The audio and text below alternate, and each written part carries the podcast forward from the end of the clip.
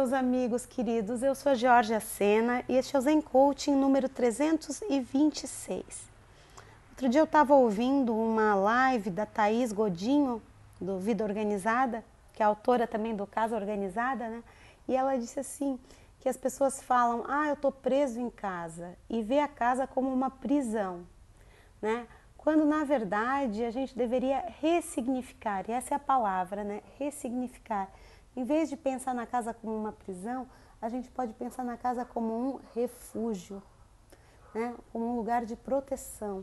Eu estou em casa, eu estou protegida do vírus, né? eu estou refugiada.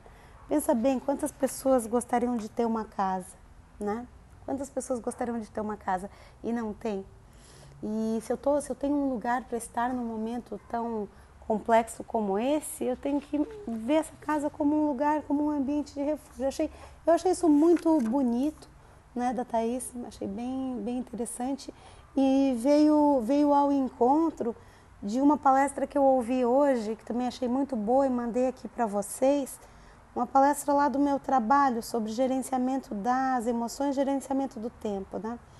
Ela fala isso. É uma coisa também que eu gosto muito de falar, que as coisas não têm um significado intrínseco, um significado inerente. As coisas têm o significado que a gente dá a elas, a interpretação que a gente dá a elas, né? Como eu posso chamar minha casa de prisão ou chamar minha casa de refúgio, né? Ver esse momento como uma oportunidade ou ver esse momento como é, um pesadelo, então, tudo isso é o significado que eu atribuo às coisas. Eu posso, até mesmo a um elogio, eu posso atribuir um significado mal. Né? Então, assim, a ideia de ressignificar todas as coisas da minha vida, de dar a elas uma interpretação que me fortalece, uma, uma interpretação que me empodera. Né? Então, assim, foram duas pessoas em dois dias é, diferentes que falaram a mesma coisa. E eu acho que essa é a chave, sabe? para manter a sanidade, para manter o equilíbrio, para manter a felicidade num momento difícil. É ressignificar as coisas, né? interpretar as coisas de uma maneira que elas nos favoreça. E aí eu vou para um ponto que eu estou há muito tempo querendo falar, sobre reclamação e gratidão. Eu, eu já fui uma pessoa bem reclamona, sabe? Assim, de reclamar de tudo, tudo, muito reclamona. Isso é uma coisa muito pesada, né? Ficar reclamando. A gente conhece pessoas, assim, tem grupos de WhatsApp que as pessoas só reclamam. E às vezes até acham bonito reclamar, né? Tem gente que é viciado em reclamação, viciado em crítica. E, e isso de maneira alguma vai te fortalecer. Né? Reclamar não vai te fortalecer em absoluto. Fortale é, reclamar te enfraquece, te torna uma companhia chata, desagradável. Né?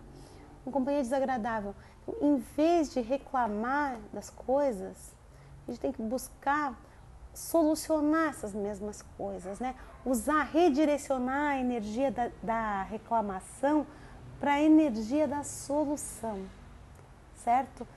Para de reclamar e pensa como eu posso tornar essa minha reclamação é, como eu posso transformar essa minha, a causa dessa minha reclamação em algo melhor. E aí não adianta dizer que isso está fora de ti, ah, não, depende do meu emprego, depende do meu marido, depende dos meus filhos, depende da escola. Não, tens que focar no que depende de ti. Porque existe, existe um, existem muitas coisas que dependem da gente, né? A forma como a gente, primeiro lugar, a forma como a gente se sente depende de nós.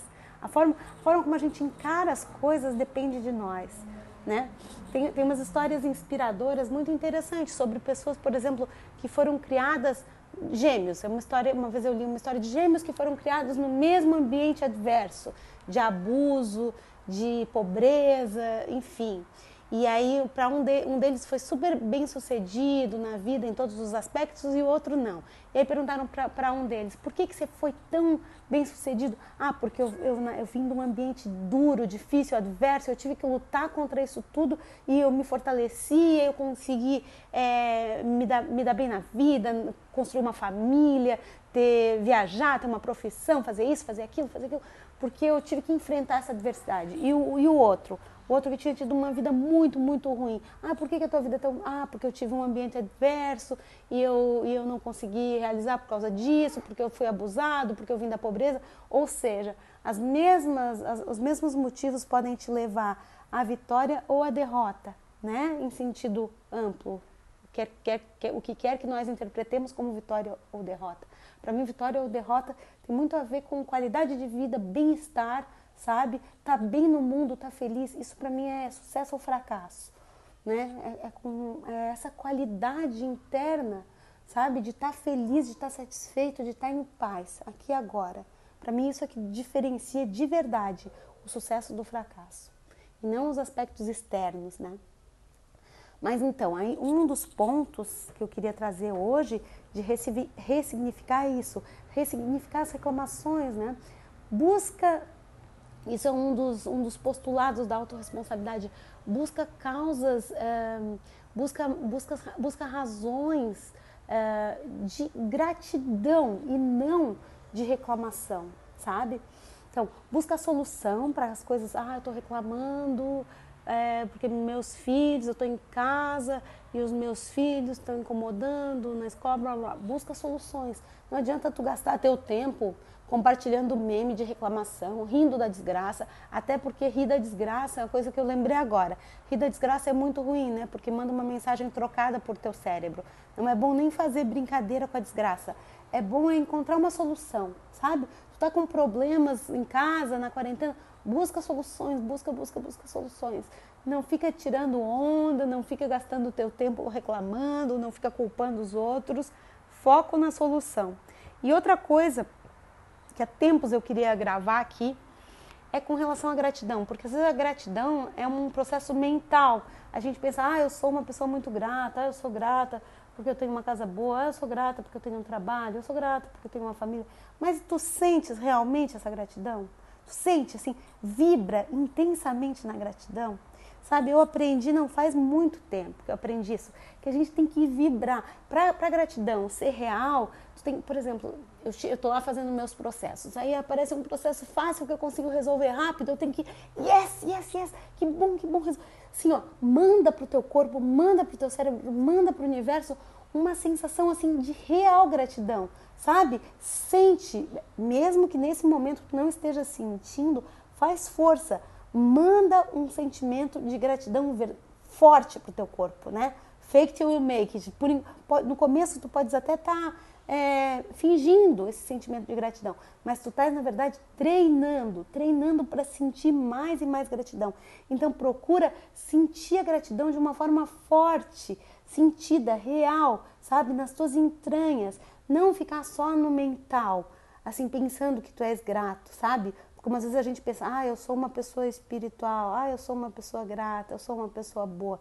Não, não basta tu, tu, tu ter isso na tua mente, tu tem que ter isso no corpo, na carne, nas entranhas, sabe? Sentir a gratidão por todo e qualquer é, é, benefício que aconteça na tua vida, sabe? Tu acordou cedo, na hora que tu querias, comemora. Puxa, que bom, acordei às 5 da manhã hoje é sabe? Tu tem um bichinho de estimação, te sente grato a Deus por esse bichinho. Eu lembrei desse exemplo porque eu estou aqui com os meus dois gatinhos, o Chico e a Mia aqui do meu lado.